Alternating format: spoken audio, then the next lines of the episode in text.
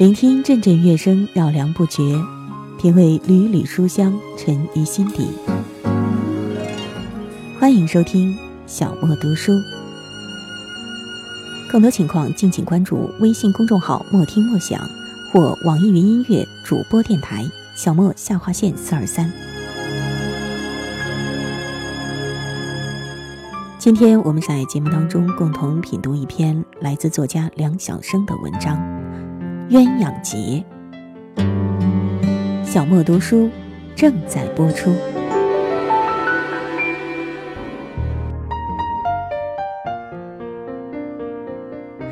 冯先生是我的一位画家朋友，善画鸳鸯，在工笔画家中颇有名气。近三五年，他的画作与拍卖市场结合得很好，于是。他十分阔绰的在京郊置了一幢大别墅，还建造了一座庭院。那庭院里蓄了一塘水，塘中养着野鸭、鸳鸯什么的，还有一对天鹅。冯先生搬到别墅后不久，有一次亲自驾车将我接去，让我分享他的快乐。我俩坐在庭院里的葡萄架下，吸着烟。品着茶，一边观赏着塘中水鸟们悠哉悠哉的游动，一边东一句西一句的闲聊。我问：“他们不会飞走吗？”冯先生说：“不会的，是托人从动物园买来的，买来之前已经被养熟了，没有人迹的地方，他们反而不愿去了。”我又问。天鹅和鸳鸯，你更喜欢哪一种？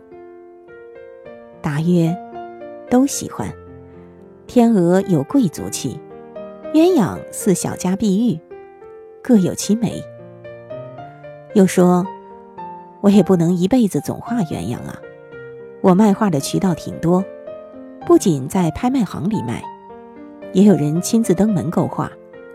倘属成功人士，多要求为他们画天鹅。但也有普通人前来购画，对他们来说，能够到一幅鸳鸯戏河图，就心满意足了。画鸳鸯是我最擅长的，技熟于心，画起来快，所以价格也就相对便宜些。普通人的目光大抵习惯于被色彩吸引，你看那雄鸳鸯的羽毛多么艳丽，那正是他们所喜好的嘛。我卖画给他们，也不仅仅是为了钱。他们是揣着钱到这儿来寻求对爱情的祝福的。我满足了他们的心理需求，自己也高兴。我虚心求教，听别人讲，鸳鸯鸳鸯，雄者为鸳，雌者为鸯，鸳不离鸯，鸯不离鸳，一时分离，岂叫鸳鸯？不知道这其中有没有什么典故？冯先生却说，他也不清楚，他只是对线条、色彩和构图技巧感兴趣。至于什么典故不典故，他倒不关注。三个月后，已是炎夏。某日，我正睡午觉，突然被电话铃惊醒，抓起一听，是冯先生。他说。惊心动魄，惊心动魄呀！哎，我刚才目睹了一个惊心动魄的事件，这会儿我的心还砰砰乱跳呢。不说出来，我受的那种刺激肯定无法平息。我问：光天化日，难道你那保守森严的高档别墅区里发生了见血凶案不成？他说：那倒不是，那倒不是。但我的庭院里……刚刚发生了一场生死存亡的大搏斗。我说：“你别制造悬念了，快讲，讲完了放电话，我困着呢。”于是，冯先生语气激动地讲述起来。冯先生中午也是要休息一个多钟头的，但他有一个习惯，睡前总是要坐在他那大别墅二层的落地窗前。俯视庭院里的花花草草，静静地吸一锅烟。那天他磕进烟灰，正要站起身来的时候，忽见一道暗影从天而降，斜坠向庭院里的水塘。他定睛细看，哎呀一声，竟是一只苍鹰，企图从水塘里捕捉一只水鸟。水鸟受此惊吓，四散而逃。两只天鹅猝临险况，反应迅疾，扇着翅膀跃到了岸上。苍鹰一袭未成，不肯擅自罢休，旋身飞上天空，第二次俯冲下来，盯准的目标是那只雌鸳鸯。而水塘里除了几株荷，再没有什么可供水鸟们藏身的地方。偏那些水鸟因久不飞翔。飞的本能已经大大退化了。冯先生隔窗看呆了。正在那雌鸳鸯命悬一线之际，雄鸳鸯不逃窜了，它一下子游到了雌鸳鸯前面，张开双翅，勇敢地扇打俯冲下来的苍鹰。结果苍鹰的第二次袭击也没有成功。那苍鹰似乎是饿极了。它飞上空中，又开始第三次进攻，而雄鸳鸯也又一次飞离水面，用显然是弱小的双翅扇打苍鹰的利爪，拼死保卫它的雌鸳鸯。力量悬殊的战斗就这样展开了。令冯先生更加吃惊的是，塘岸上的一对天鹅一起展开双翅，扑入塘中，加入了保卫战。在他们的带动之下，那些野鸭呀、鸬鹚啊，都不再恐惧，先后参战。水塘里一时间情况大乱。待冯先生不再发呆，冲出别墅时，战斗已经结束了。苍鹰一无所获，不知去向。水面上羽毛零落，有鹰的，也有那些水鸟的。我听的也有几分发呆。困意全消。待冯先生讲完，我忍不住关心地问：“那只雄鸳鸯怎么样了？”他说：“惨，惨呐，几乎是遍体鳞伤，两只眼睛也瞎了。”他说他请了一位宠物医院的医生，为那只雄鸳鸯处理伤口。医生认为，如果幸运的话，它还能活下去。于是。他就将那一对鸳鸯暂时养在别墅里面了。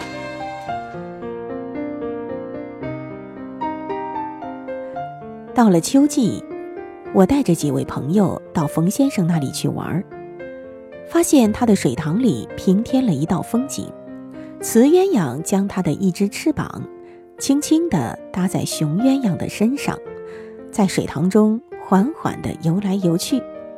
不禁使人联想到了一对挽臂散步的恋人，而那只雄鸳鸯早已经不再有往日的美丽，它的背上、翅膀上有几处地方都呈现出裸露着褐色疮疤的皮，那几处地方是永远也不会再长出美丽的羽毛了。更令人动容的是，塘中的其他水鸟，包括两只雪白的、气质高贵的天鹅。只要是和那对鸳鸯相遇，都会自觉地给他们让路，仿佛那是不言而喻的事情，仿佛已经成为池塘中的文明准则。尤其是那一对天鹅，当他们让路时，每每趋近，将它们的头低低地俯下，一副崇敬的姿态。我心中自然清楚那是为什么。我悄悄对冯先生说：“在我看来。”他们每一只都是高贵的。冯先生默默地点了一下头，表示完全同意我的看法。不知内情的人纷纷向冯先生发问，冯先生略述前事，众人皆肃穆。是日，大家被冯先生留住，在庭院中聚餐。酒至三巡，众人逼我为这一对鸳鸯作诗。我搪塞不过，趁着几分醉意，胡乱奏成了五绝一首：为爱岂顾死，有情才相依。节前节后鸟，直叫人残疾。有专业歌者借他人属曲，击碗而歌，众人皆击碗喝之，罢意犹未尽。冯先生率先擎杯至堂边，泼酒以助，众人皆效仿。然堂中鸳鸯饮荷叶一侧，不采岸上之人，仍然相微小气，两头依靠，呈耳鬓厮磨状。那雌鸳鸯的一只翅膀，竟仍然搭在雄鸳鸯的背上。不久前某日，忽又接到冯先生的电话，他寒暄一句，随即便道：“他们死了。”我愕然，轻问：“谁？”答曰：“我那对鸳鸯。”于是想到。已与冯先生中断往来有两年之久了。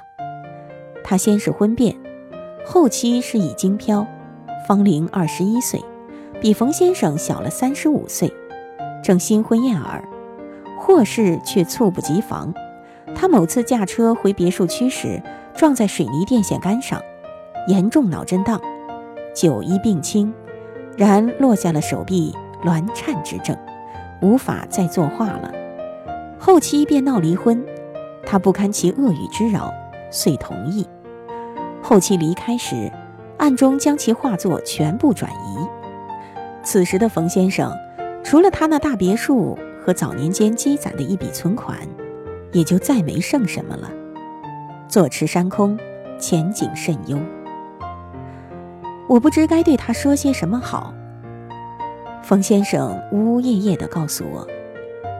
塘中的其他水鸟，因为无人喂养，都飞光了。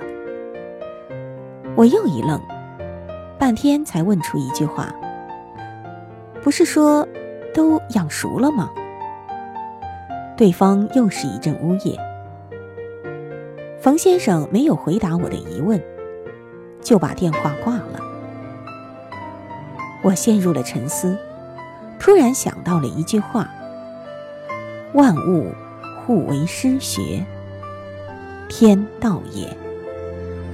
尘世倦鸟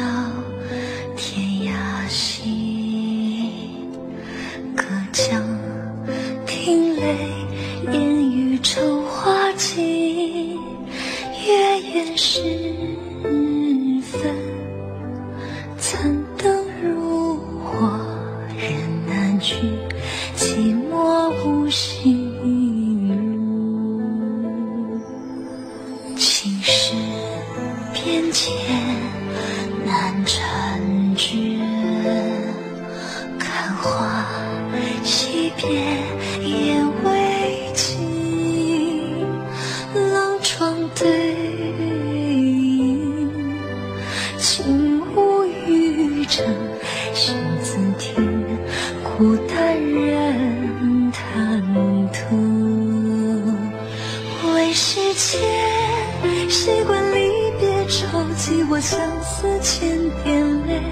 空有梦相随。此刻君心再把谁来念？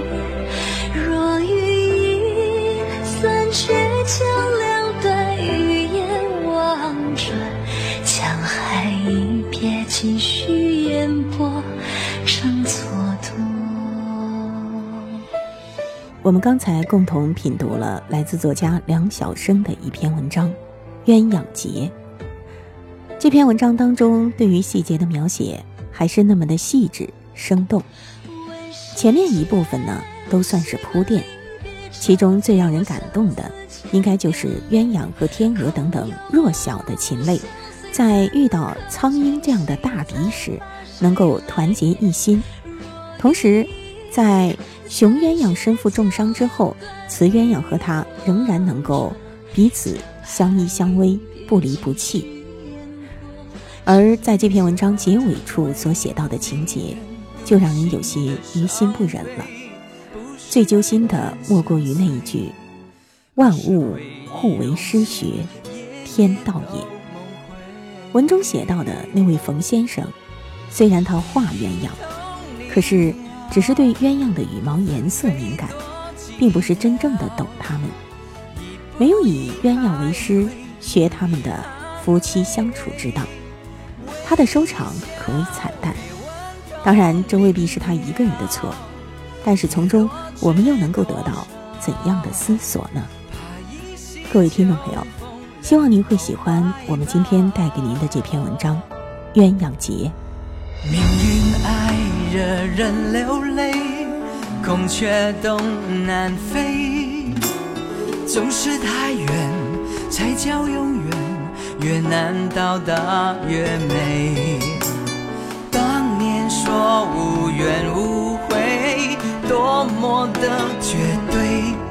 岁月恍如潮水，淘去了誓言，我们看着事与愿违。离人独行的伤悲，不是爱难相随，而是回忆融。今天的小莫读书就到这里，我是小莫，下次节目再会吧。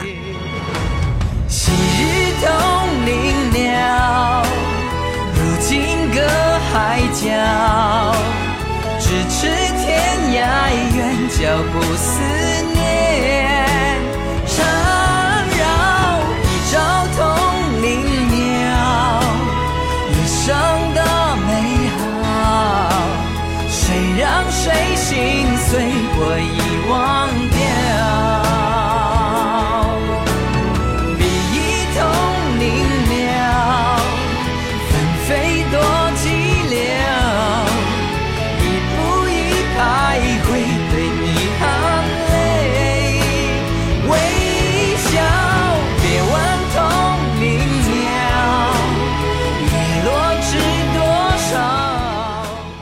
以上音频由小莫录制，更多情况敬请关注微信公众号“莫听莫想”或网易云音乐主播电台“小莫下划线四二三”。怎能让时光匆匆蹉跎了梦想？开始的路就不叫远。